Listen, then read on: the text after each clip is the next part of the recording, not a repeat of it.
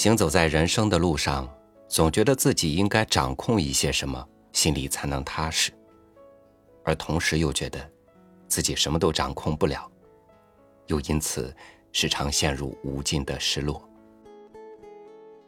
人生究竟应该是什么样子的？我们应该如何度过它呢？与您分享葛优的文章：人的一生都是偶然。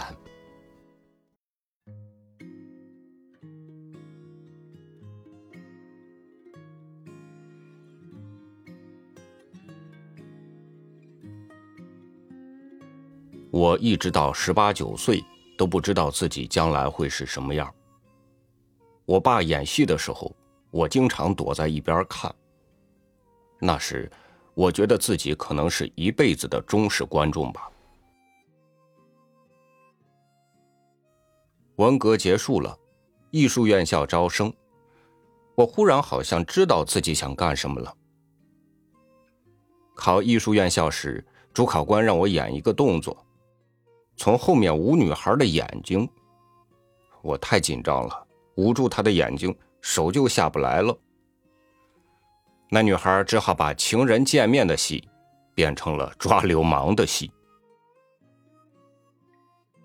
我最大的特点是两个字，一是蔫儿，一是缩。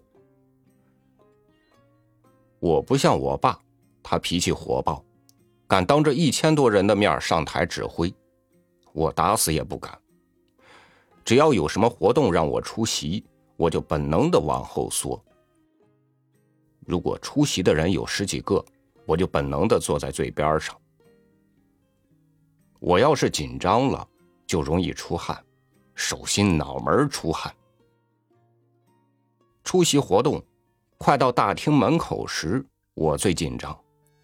好像一开门就有机枪扫射似的，老这么惯着自己也不行。都老大不小了，有人叫老师了，还那么羞答答的，不行。我也假装放松过，就想象自己在拍戏，效果似乎也不错，可总觉得太假了。我告诉别人。其实我不紧张。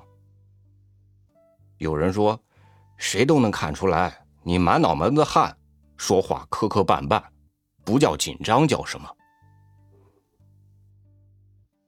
我索性老老实实说自己紧张，也不想老装个大尾巴狼。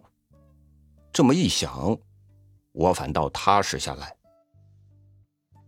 我从小在北影大院长大。从小看过太多著名的演员，比如于洋、赵子越、张平等，街坊邻居都是全国闻名的大演员。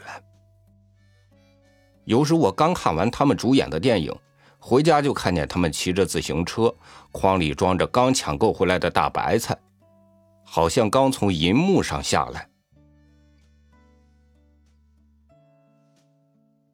如果时光倒流。我愿意回到刚成名的那个阶段。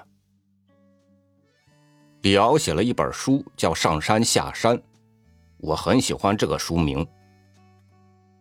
人生用这四个字就穷尽了。刚成名的时候是上山，上山时一切都是未知，你不知道自己会到什么地方，能到什么地方，你在上升的曲线上。人最美好的是追求的过程。你看世界上流传的最经典的爱情故事，都是没有结局的，如《罗密欧与朱丽叶》《梁山伯与祝英台》。什么是结果？死亡才是真正的结果。也许等我再老些，就能接受日本人的美学观了。下山也是一种美。但现在我觉得，没走到头的时候是最好的。人的一生都是偶然。演《霸王别姬》，我没得奖；演完《活着》，天时地利人和都该我得了，就得了。如果当时有什么别的戏出彩，也就没我了。二十世纪九十年代，人们不把那些高大全的人物当回事儿了，都想看到活生生的人。我有平民色彩，不虚伪。那时候，中国人开始需要大批量的幽默，不想进电影院受教育、上课。我代表那时人们的心态，比较放松，比较乐观，也比较普通。谁也别想教育谁，大家都是平等的。那是经济发展，过去很多牢笼式的观念被打破。大家忽然发现，不是只有那些长得好看的、说的好听的人才重要，其实我们每个人都很重要。连葛优都能上屏幕，谁不能呢？比起一些偶像明星，我觉得特坦然。我不怕年华老去，不用和狗仔队打游击，不用为了曝光率没事找事。我一是不想当老百姓的对立面，二是我也当不上，三是当上的代价太大，活着该有多累。我最想做的事情，是一个人待着。有朋友一拿起书看两行字就晕了，我不至于那样，每天至少要看十几个剧本吧。我觉得还不够静，还不够让我拿起一本书就放不下，周围总有好多事干扰我。我也爱热闹，比如喝点酒聊聊，没有什么利益关系的。我是最不怕听人说的，只要对方能侃，我就可以一直听他说下去。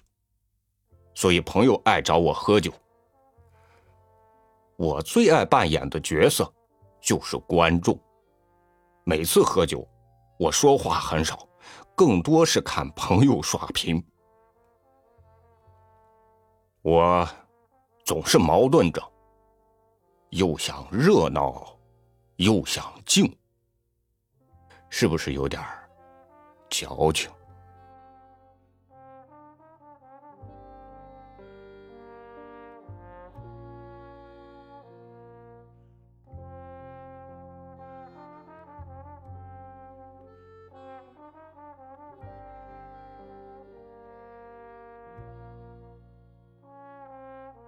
一直伸着手想要抓住什么，就会觉得疲累，觉得抓住什么是一件很难的事。